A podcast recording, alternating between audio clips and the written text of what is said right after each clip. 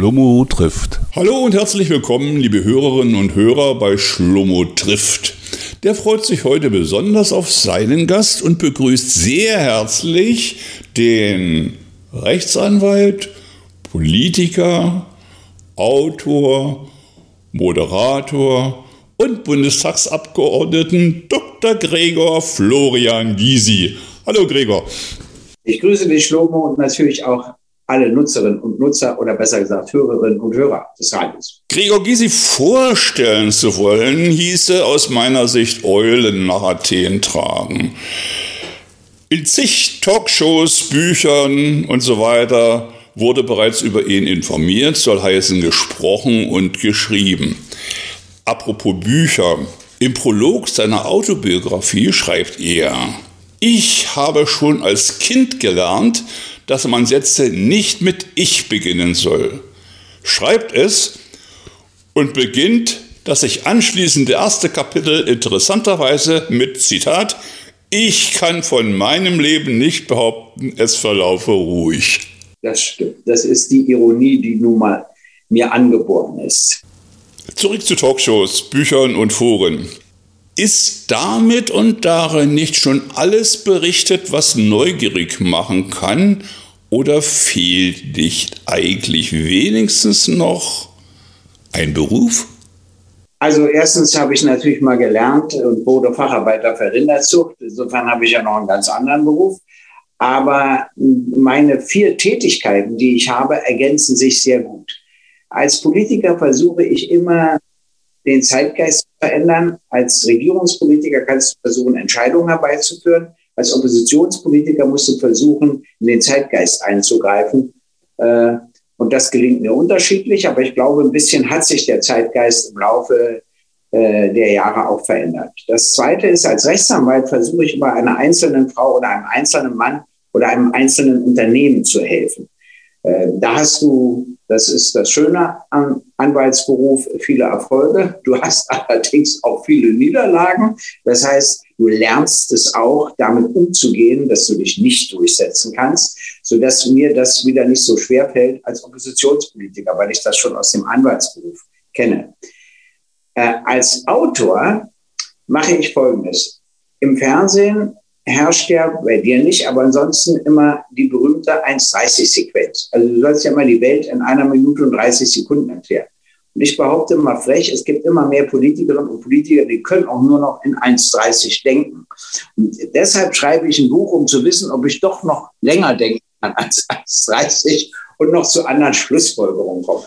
Und der Moderator, der ist mir aus zwei Gründen wichtig. Also ich könnte in eine Talkshow, sowas kann ich gar nicht, vier Leute, die Zeiten musst du achten, fünf Themen sollst du durchkriegen, kannst nicht nachfragen, so ist alles nicht meine Welt. Aber ein Einzelgespräch, das ist meine Welt. Und das mache ich ja sowohl im Deutschen Theater in Berlin als auch in der Distel in Berlin. Und zwar, weil ich neugierig bin auf Leute. Ich möchte wissen, wie so eine Schauspielerin arbeitet und sich entwickelt hat oder ein Dirigent oder auch warum jemand, ich hatte ja mal im Deutschen Theater als Gast den Chef des Springer Verlages, äh, Döpfner. Und mich interessierte, warum ist er so konservativ geworden und ich links? Was ist in seinem Leben anders gelaufen als in meinem? Und wenn du neugierig bist, stellst du Fragen und dann erfährst du auch etwas. Und da erlebt man mich so, wie man mich sonst überhaupt nicht kennt dass ich von der gesamten Redezeit als Moderator nicht mehr als 15 bis 20 Prozent in Anspruch nehme, weil ich ja neugierig bin auf die Antworten und mein Gast muss unbedingt die Hauptredezeit. Warum musste es unbedingt Rechtsanwalt und schließlich Politiker sein, würde ich gerne fragen. Hätte es nicht auch Zahnarzt oder Wirt sein können? Also Medizin, das Studium hätte mich schon interessiert wobei ich mit Latein etwas auf Kriegsfuß stand, aber das hätte ich dann überwinden müssen. Und dann hätte mich allerdings da wieder am meisten die Psychiatrie fasziniert. Also das finde ich spannender, als in den Zähnen der Leuten zu arbeiten, sage ich mal. Obwohl ich natürlich eine gute Zahnärztin habe und auch schätze. Aber da hätte ich ein Abi mit eins haben müssen. Ich hatte eins mit zwei und dann hätte ich so lange als Pflege arbeiten müssen. Und das war mir dann alles zu kompliziert. Und dann war ich schon angenommen an der Hochschule für Ökonomie in Berlin-Karlshorst und zwar für ein Studium der ökonomischen Datenverarbeitung. Und wenn es etwas gab, was mich überhaupt nicht interessierte, das muss ich zugeben, war es die ökonomische Datenverarbeitung. Und so lief ich leicht verzweifelt durch die Straßen und traf die Mutter einer Mitschülerin von mir. Und die war wiederum verheiratet mit einem Rechtsanwalt. Also zwei Väter von einer Mitschülerin und einem Mitschüler meiner Klasse waren Rechtsanwälte. Das ist deshalb so ein Wunder, weil es in der ganzen DDR nur 600 Rechtsanwälte gab. Die habe ich heute am Kurfürstendamm in einer Straße. Also inzwischen haben wir eine Anwaltsstände, aber davon konnte damals gar keine Rede sein. Und die sagte zu mir, studiere doch Jura. Und dann sagte ich, nee, um Gottes Willen, da muss ich alle Gesetze auswendig lernen. Und dann sagte sie, nein, mein Mann sagte, man, man muss nur wissen, wo es steht. Das war die erste Antwort. Und dann sagte sie einen Satz, der über mein Leben entschieden hat. Sie sagte zu mir, außerdem sagt mein Mann immer, das ist ein Studium für Dove. Das klang gut in meinem Ohr. Mit 18 hatte ich nicht vor, mich durchzuarbeiten, ehrlich gesagt. Das klang leicht verführerisch. Und fast alles in meinem Leben war zufällig. Es gibt eine Ausnahme, der Anwaltsberuf. Schon vor dem ersten Tag des Studiums wusste ich, ich will Rechtsanwalt werden. Aber ich konnte das nicht sagen, weil das damals in der DDR als ein aussterbender bürgerlicher Beruf galt. Das war in den 80er Jahren anders. Da haben sie sogar Leute in die Rechtsanwaltschaft gelenkt, aber nicht zu der Zeit, zu der ich da studierte, also von 1966 bis 1970. Deshalb konnte ich das gar nicht sagen, erst am Schluss, und das war auch nicht leicht, aber ich habe es dann geschafft. Und der Rechtsanwaltsberuf in der DDR war ein Nischen, denn auch in politischen Fällen musste ich ja verteidigen. Meine Aufgabe war ja zu verteidigen. Und das heißt, Widerspruch gegenüber dem Staatsanwalt anzumelden, Widerspruch äh, gegenüber dem Gericht anzumelden. Deshalb wurde ja über unsere Tätigkeit auch relativ wenig berichtet. Erst in den 80er Jahren änderte sich das. Da wurde auch über Verteidigertätigkeit berichtet. Es gab immer eine Ausnahme, das war die Wochenpost, Rudolf Hirsch. Wenn der über einen Fall schrieb, das war natürlich allgemeine Kriminalität, keine politische, dann schrieb er auch was über den Verteidiger. Und heute, das will ich nur noch damit aufräumen, denken viele, ich habe überwiegend politische Strafsachen bei. Das ist natürlich völliger Blödsinn. Das waren unter fünf Prozent. Ich habe viele Ehescheidungen gemacht, ich habe Zivilrecht gemacht, ich habe Arbeitsrecht gemacht und im Strafrecht natürlich auch die allgemeine Kriminalität. Wir waren ja nur 600 Rechtsanwälte. Davon haben nur 300 Strafrecht gemacht. Da konntest du bei einem Mörder nicht sagen, dass du nicht verteidigst. Also ich habe alles durch die Bank verteidigt. Aber das hat sich inzwischen geändert. Ich bin ja immer noch Anwalt, aber jetzt suche ich mir das aus. Und es gibt ja jetzt auch aber tausende Rechtsanwälte. Es gibt Rechte, es gibt Mittlere, es gibt Linke, es gibt ganz Arme. Es gibt solche, die verdienen so, sage ich mal, Mindestlohn. Dann Leute, die verdienen wie Gesellen oder Facharbeiterinnen und Facharbeiter und Meister.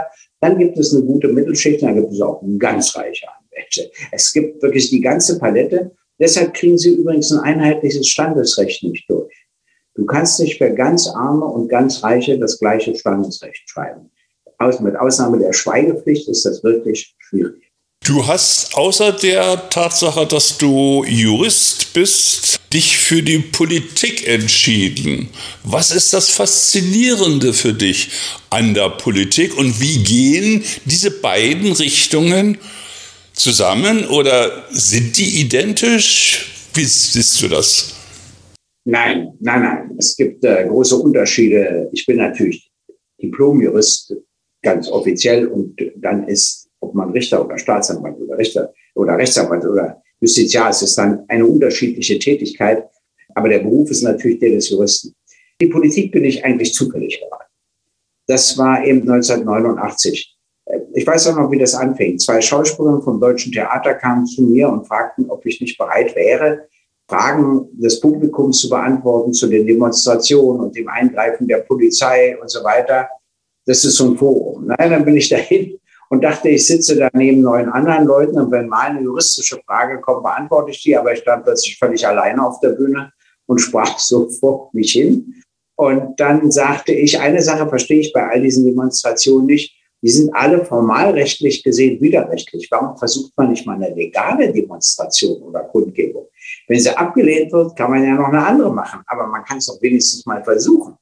Und am nächsten Tag waren die beiden wieder bei mir und sagten, jetzt haben sie uns auf eine Idee gebracht, wir wollen eine Kundgebung beantragen in Berlin. Wie macht man denn das? Ja, das wusste ich ja auch nicht, ehrlich gesagt. Dann habe ich in den Gesetzen nachgesehen, habe festgestellt, beim Präsidium der Volkspolizei Berlin musste der Antrag gestellt werden. Na, das ist dann auch alles passiert. Die Kundgebung ist auch genehmigt worden und das war die Kundgebung vom 4. November. Und weil ich nun die Idee im deutschen Theater erzählt hatte, riefen sie mich an und sagten, nun haben wir vorgesehen, dass Sie dort sprechen, und zwar als erster nach den Schauspielerinnen und Schauspielern. Und das habe ich dann auch gemacht. Damit war ich in der Öffentlichkeit plötzlich bekannt und in der Politik. Und dann kam noch etwas hinzu, das wird jetzt aber zu lang, dass Lothar de Maizière mich anrief und sagte, die bereiten ein schlechtes Reisegesetz vor. Er war schon Vorsitzender der CDU und dann war ja auf der Kundgebung auch Schabowski und auf jeden Fall hat er mir seine Visitenkarte gegeben und dann rief ich an und er war wirklich sonntags im Büro. Ja? Und dann habe ich mir den Gesetzentwurf angesehen, habe einen eigenen geschrieben und den wollte er Grenz zeigen und dann hat er mir am Abend hat er mich angerufen und gesagt, Grenz hat sich nicht dafür interessiert. Damit hatte sich mein Reisegesetzentwurf erledigt. Aber am nächsten Tag war unter Leitung von Oertel ein Gespräch im Fernsehen. Und da waren Vertreter verschiedener Ministerien, die natürlich den offiziellen Reisegesetzentwurf alle lobten. Und ich war auch eingeladen. Ich weiß nicht, wer dahinter steckt, aber ich nehme an, es war Schabowski, aber ich weiß es nicht. Und äh, da habe ich gesagt, ich finde diesen Gesetzentwurf eben halbherzig und wir werden mal einen anderen Gesetzentwurf machen, etc. Damit war ich in der Politik. Und dann war ich auf einer Kreisdelegiertenkonferenz der SED und wollte das erste Mal tatsächlich Delegierter des Parteitages werden, was da die Kreiskonferenzen, nicht mehr die Bezirkskonferenzen beschlossen. Und das wurde ich auch. Und das ZK bat mich hinzukommen. Und ich fuhr hin und ich dachte, die wollen mit mir rumzicken oder vielleicht einen Parteiausschluss oder sonst was. Hatte schon eine schöne Verteidigungsrede vorbereitet. Und als ich hinkam, sagten mir, nee, das ganze Zentralkomitee ist zurückgetreten. Da sitzt ein Arbeitsausschuss zur Vorbereitung des außerordentlichen Parteitages und der will Sie sprechen. Und dann haben sie mich gefragt, ob ich bereit bin, Korruption und Amtsmissbrauch im ZK der SED zu suchen. Sie kennen keinen anderen, wo die Bevölkerung glaubt, dass das wirklich macht. So, und so machte ich das. Und so war ich in dem Arbeitsausschuss. Und dann als Rechtsanwalt, das muss ich dir erklären, kommen mir nie glückliche Menschen zu Wehr, sondern sie sind immer unglücklich. Entweder weil es um einen Familienrechtsstreit geht oder um ein Verwaltungsrecht oder Arbeitsrechtsstreit oder dass sie beschuldigt werden einer Straftat oder dass sie geschädigt sind durch eine Straftat. Es sind immer Menschen mit Problemen. Und ich glaube, dadurch leide ich an einer gewissen Krankheit. Auf der einen Seite brauchst du eine gewisse Distanz, sonst wirst du depressiv. Und auf der anderen Seite interessieren mich eigentlich immer nur Menschen und Einrichtungen mit Problemen. Und als die SED dann Ende 89 am Abgrund stand, da interessierte sie mich besonders. Und so kam es, dass ich dann deren Vorsitzender wurde, mit der schweren Aufgabe im Rahmen der Einheit die Interessen derjenigen zu vertreten, die im Rahmen der deutschen Einheit weder eine politische noch eine berufliche Chance hatten oder die zunächst glaubten, dass sie eine Chance hatten, sie dann aber nicht bekamen. Und gleichzeitig auch zu verlangen, dass man selbstkritisch die eigene Biografie aufarbeitet. Das war eine Doppelaufgabe und die war sehr, sehr schwer, aber die liegt mir eben auch. Und später habe ich festgestellt, das will ich jetzt keine Beispiele nennen, wenn Leute in Schwierigkeiten haben, konnte ich mit ihnen reden. Und lebten die das auch ab, aber dann waren sie immer relativ dankbar, dass es mich auch gab. Das bringt mich natürlich sofort noch auf eine zusätzliche Frage, die da lautet, was ist das besondere Merkmal, das herausstechende Merkmal von dir, bei dir. Ich habe immer so die Vorstellung, sowohl ein Politiker als auch ein Jurist müssen ein ziemlich dickes Fell haben, weil sie werden ja nicht bloß freundlich behandelt. Trifft's das oder? Gelegentlich trifft das, aber du darfst es nicht zeigen. Denn wenn du das zeigst, hauen sie mehr zu. Äh, wenn du scheinbar wirkungslos darauf reagierst, verlieren sie die Lust daran. Das eine. Das zweite ist, es gibt ja Unterschiede, also die ich damals gemerkt habe. Es gab wenige Politikerinnen und Politiker, ich rede nicht von heute, sondern von 90, 91, 92, 93 im Bundestag, die waren im Saal sachlich zu mir und draußen sachlich zu mir. Die waren mir natürlich am liebsten. Dann gab es die, die feindeten mich im Saal an und draußen auch kein Unterschied. Und dann gab es die, die feindeten mich im Saal an und taten draußen so, als ob sie es nicht so meinten. Ehrlich gesagt mit den ersten beiden Gruppen klar als Mütter drin, weil das hat ja auch so ein bisschen was Verlogenes an sich. Und dabei habe ich gelernt zwei Dinge, die wichtig waren. Ich habe nie zurückgehasst.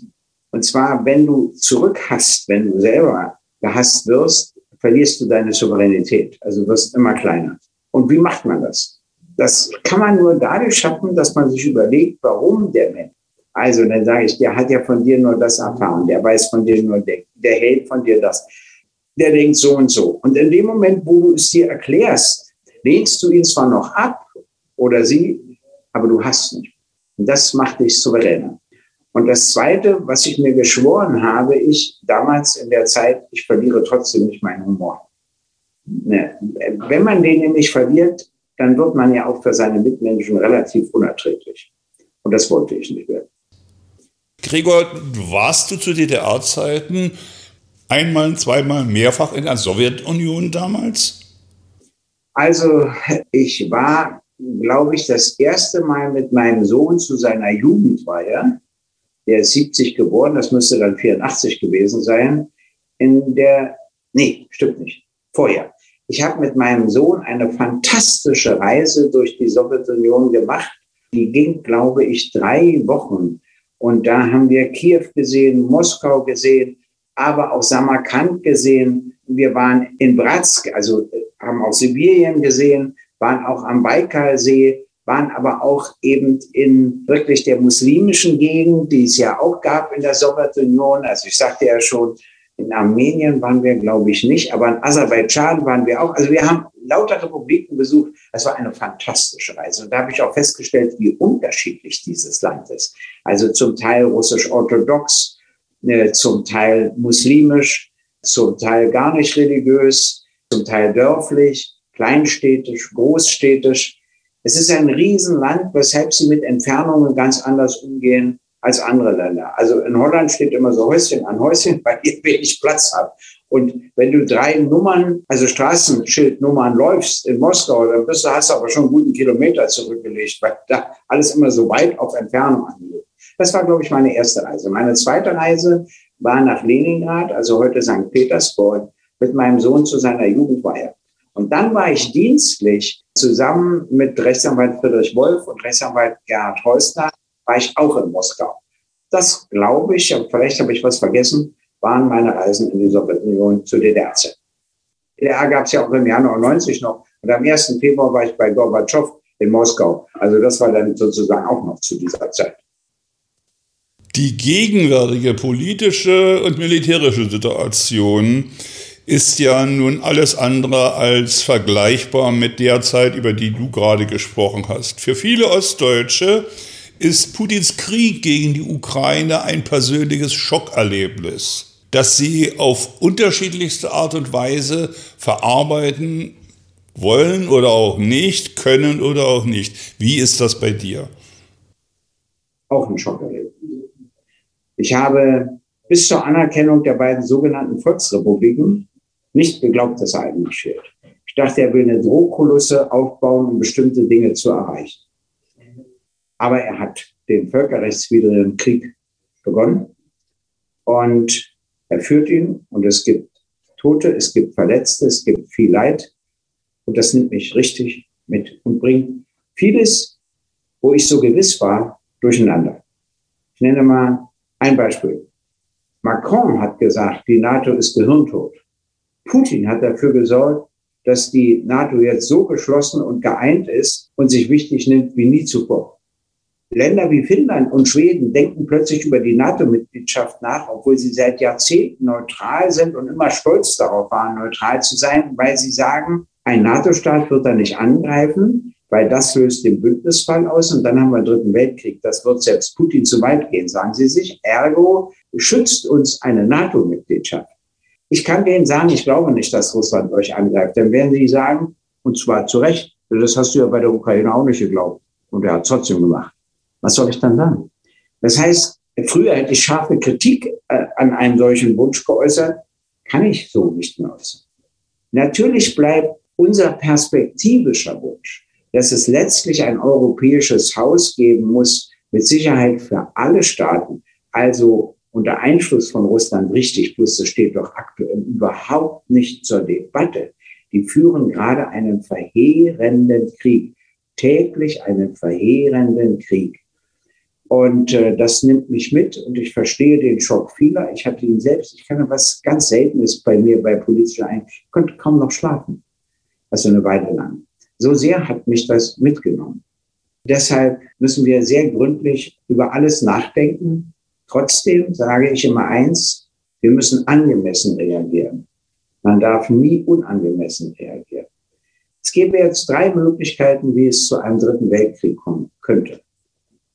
Ein dritter Weltkrieg käme, wenn die russische Führung sich entschlösse, eine Atombombe über der Ukraine abzuwerfen.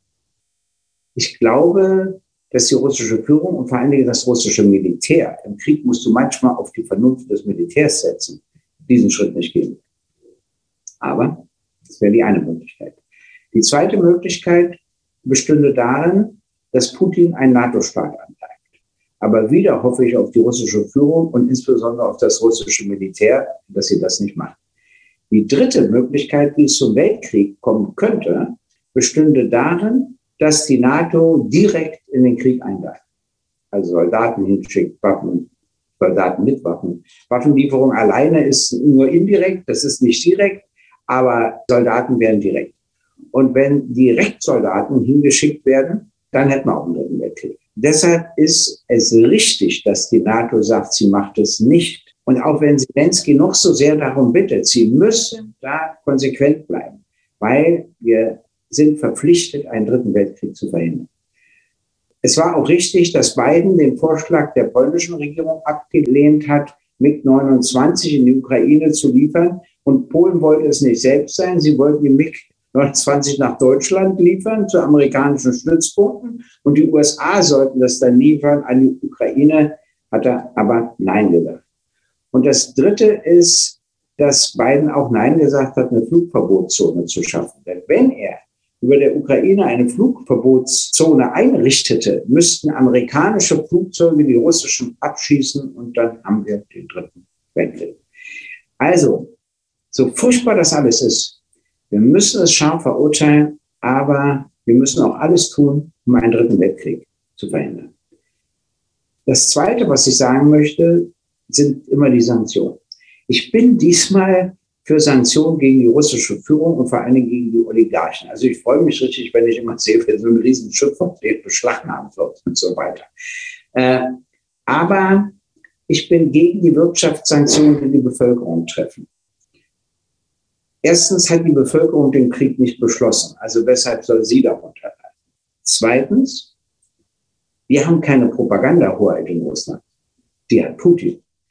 Wenn es der Bevölkerung immer schlechter geht, dann wird er versuchen, den Menschen einzureden, dass daran die anderen Staaten schuld sind, nicht er. Und dann kann eine Stimmung gegen uns entstehen. Wir können ja da nicht mit Medien oder sonst wie eingreifen.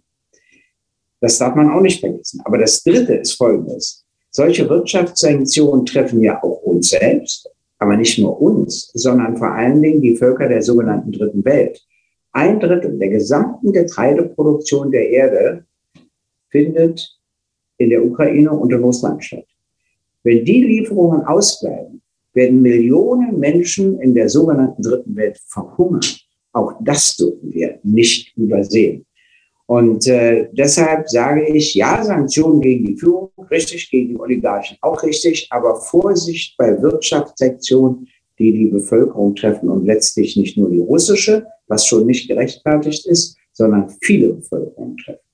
Und noch einen anderen Punkt. Wir müssen das Ganze scharf verurteilen. Aber nun will ja die Bundeswehr enorm aufrüsten. Es sollen ja 100 Milliarden sogar, das ist fast ein Viertel eines Bundeshaushalts, in das Grundgesetz geschrieben werden. Ich bin strikt dagegen. Die NATO gibt 20 Mal so viel für Armee und Rüstung auf wie Russland. 20 Mal so viel. Und hat das den Krieg verhindert? Nein. Und glauben wir nur, wenn wir 30 Mal so viel ausgeben, ist die Gefahr geringer? Ich glaube, das ist der falsche Weg.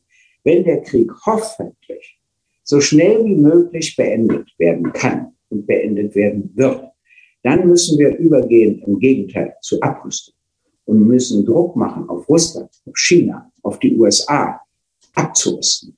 weil diese ständige Aufrüstung bringt nichts. Seit Jahren wird nur aufgerüstet. Immer mehr Geld wird dafür ausgegeben. Und das ist nicht gerechtfertigt. Und dann übrigens noch was. Bei uns wird, wir geben in diesem Jahr fast 50 Milliarden Euro für Bundeswehr und Rüstung aus. In etwa so viel wie Frankreich. Und bei uns fehlt den Soldatinnen und Soldaten warme Unterwäsche im Winter. Dann rollen die Panzer nicht, die Flugzeuge fliegen nicht, die Schiffe fahren nicht, so was immer erzählt. Frankreich gibt nicht mehr aus. Aber die haben warme Unterwäsche, die Flugzeuge fliegen, die Schiffe fahren, die Panzer rollen. Das heißt, es liegt nicht an der Menge des Geldes, sondern an der Art, wie es ausgegeben wird. Darüber muss man mal nachdenken. Das war's.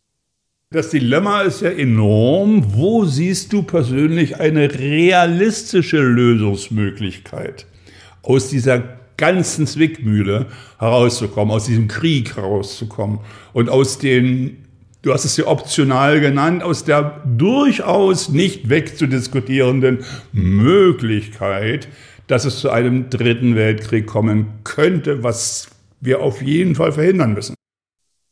Also, man muss sich verständigen über die Krim. Man muss sich verständigen über zumindest Teile des Donbassgebietes, wo überwiegend Russinnen und Russen leben. Und dann muss man sich verständigen über den Status der Ukraine. Kann sie NATO-Mitglied werden, soll sie neutral bleiben. Aber wenn sie neutral bleiben soll, ist die Forderung von Russland nach Entmilitarisierung sehr schwer. Wenn du dich entmilitarisierst und dein Nachbar ist so bewaffnet, kann er jeden Tag reinkommen, wenn es ihm nicht gefällt. Das heißt, es muss ja auch Garantien geben, dass es nie wieder ein Einmarsch Russlands in die Ukraine gibt. Das glaubwürdig hinzubekommen, ist sehr schwer in einer Zeit, in der sich alle gegenseitig misstrauen. Es ginge vielleicht nur über entsprechende verfassungsrechtliche Verankerungen, wenn dann in der Verfassung noch drin stünde, dass sie unabänderlich sind. Wir haben ja auch zwei Normen im Grundgesetz, die auch zwei Drittel des Bundestages und des Bundesrates nicht abändern dürfen. Also über lauter solche Dinge muss man nachdenken. Äh, ich bin im Prinzip ein Gegner von Geheimdiplomatie. Hier bin ich ausnahmsweise mal für Geheimdiplomatie. Denn wir wissen ja gar nicht genau, was Putin eigentlich will. Und deshalb fand ich übrigens diesen Begriff Putin verstehe immer völlig falsch. Wenn du jemanden nicht verstehst, kannst du ja auch gar nichts gegen ihn unternehmen. Dann bist du ja völlig wirkungslos. Befürworter oder Unterstützer, das ist das völlig anders. Aber dass man was nicht mehr verstehen darf, das verstehe ich wiederum nicht. Also verstehen ist nicht schlimm. Und das Schlimme ist, wir wissen gar nicht, was er will. Wenn wir das wenigstens wüssten, ich hoffe, dass Gerhard Schröder es rausbekommen hat. Ich werde natürlich auch versuchen, mit ihm zu sprechen, weil es mich ja auch interessiert.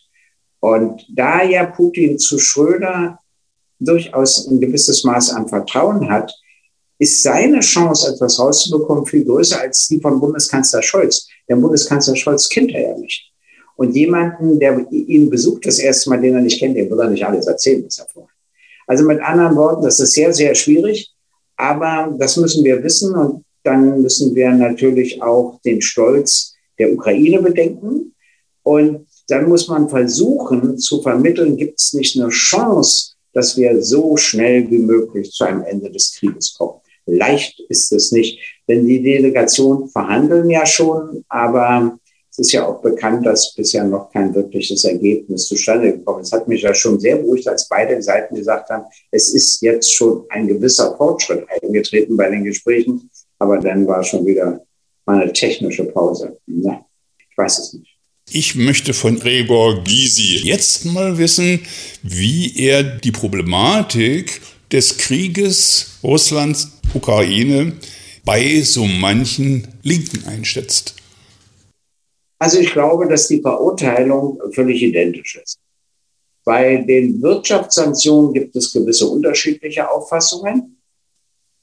Und es gibt auch noch keine unterschiedlichen Auffassungen, dass Deutschland keine Waffen liefern sollte an die Ukraine, was Deutschland inzwischen macht. Und zwar für mich aus historischen Gründen. Äh, Deutschland war der Verursacher des Zweiten Weltkrieges. Äh, die Sowjetunion verlor 27 Millionen Menschen, die ihr Leben lassen mussten im Zweiten Weltkrieg. Und wir dürfen nicht eine ehemalige Sowjetrepublik gegen eine andere aufrüsten. Im Augenblick scheint einem das logisch zu sein, Ukraine im Verhältnis zu Russland. Aber ich nehme mal zwei andere Beispiele, Armenien und Aserbaidschan. Wen sollen wir da aufrüsten? Also ich glaube, für Deutschland verbietet sich das aus historischen Gründen. Die andere Frage ist viel schwieriger. Ist es, eigentlich ist es eine linke Position zu sagen, dass wir überhaupt generell auch bei anderen Staaten gegen Waffenexporte sind. Aber der Krieg lehrt uns ja nur Folgendes. Dann hast du einen hochgerüsteten afrikanischen Staat und einen niedrig gerüsteten afrikanischen Staat und die leben nebeneinander. Wenn dieser niedriggerüstete gegen den anderen ein Selbstverteidigungsrecht haben sollte, falls er ihn angreift, dann wie denn? Wollen wir sagen, die müssen lauter eigene Waffen herstellen und dafür auf jede soziale Wohlfahrt, auf jeden Wohlstand verzichten? Oder wollen wir sagen, nee, haben sie einfach Pech gehabt, dann werden sie überfallen, müssen sie nichts gegen machen. Oder wollen wir sagen, na doch, in gewissem Umfang bis zu einer Gleichwertigkeit dürfen sie vielleicht Waffen importieren oder sagen wir, sie müssen erst Abrüstungsvorschläge machen und nur wenn die Gegenseite oder der Nachbarstaat darauf nicht eingeht, dann dürfen sie importieren. Alles Fragen, mit denen wir uns beschäftigen müssen. Äh, weil so, wo wir immer so einigermaßen gewiss waren, dass das nicht passiert, diese Gewissheit ist uns einfach genommen worden. NATO. Ich habe immer noch meine Kritik an der NATO. Ich glaube, dass sie auf dem Wege zur heutigen Entwicklung auch viele Fehler begangen hat. Also zum Beispiel bei 2 plus 4 wurde versprochen, keine NATO-Osterweiterung. Dann hat sie aber stattgefunden. Natürlich haben die Länder den Antrag gestellt, aber die NATO hat sie ja eben auch aufgenommen. Und zwar 14 Staaten. Das ist eine ganze Menge. Also damit rückten ja auch NATO-Truppen immer näher an Russland ran. Ich glaube natürlich, dass die NATO gar nicht vorhat, Russland anzugreifen. Aber das nutzt uns wenig, wenn es die russische Führung nicht glaubt oder wenn sie sich in ihrem Einfluss dadurch beeinträchtigt fühlt, etc. Also, ich bleibe bei meiner kritischen Haltung gegenüber der NATO, kann aber, wie ich vorhin gesagt habe, es Schweden und Finnland nicht verübeln, dass sie jetzt anders darüber nachdenken. Und Jetzt sagen sich viele Menschen, naja, vielleicht ist die NATO-Mitgliedschaft Deutschlands doch richtig, denn sie schützt uns ja vor einem Angriff. Nun haben wir zwar keine unmittelbare Grenze zu Russland, aber naja, doch übers Meer schon, wenn man so will. Aber das ist, äh, sind alles spannende Fragen, mit denen wir uns jetzt beschäftigen müssen. Zumindest ist das im Augenblick keine aktuelle Forderung, der Austritt. Äh, dennoch sage ich, dass die Aufrüstungsbeschlüsse, die der Kanzler gefasst hat, auch Grottenfalls sind. Bringt übrigens unsere ganze Wirtschaftsordnung durcheinander. Äh, und zwar im sozialen Bereich, im kulturellen Bereich und so weiter. Und äh, was soll denn dann passieren? Also wenn wir so aufrüsten und die NATO so aufrüsten, wird Russland entsprechend auch aufrüsten. Immer zulasten der Bevölkerung. Und dann werden wieder, wir wieder neu aufrüsten, dann rüsten die immer wieder neu auf. Ich weiß gar nicht, wie oft kann die Menschheit zerstört werden durch die USA und durch Russland und China? Und dann frage ich mich immer, genügt nicht, dass man einmal die Menschheit auslöschen kann? Wieso muss man sie eigentlich hundertmal auslöschen können? Also, aber ich, ich, so als alter Logiker äh, komme ich daher nicht weiter. Natürlich weiß ich, dass es unterschiedliche Zeiten und alles Mögliche gibt und die moderne Technik etc. Aber kurzum, wir müssen für Abrüstung eintreten. Wir müssen friedenspolitisch orientiert sein, aber wir müssen einem militärisch schwachen Land auch erklären, was es machen soll, weil es von dem militärisch starken Nachbarland angegriffen wird. Danke, Gregor, für alles. Schlomo und ich grüße auch alle Hörerinnen und Hörer und wünsche Ihnen allen alles gut. Und von denen verabschiede ich mich auch ganz herzlich. Danke fürs Einschalten, Zuhören und dranbleiben, liebe Hörerinnen und Hörer, und bis zum nächsten Mal. Tschüss, sagt Schlobo.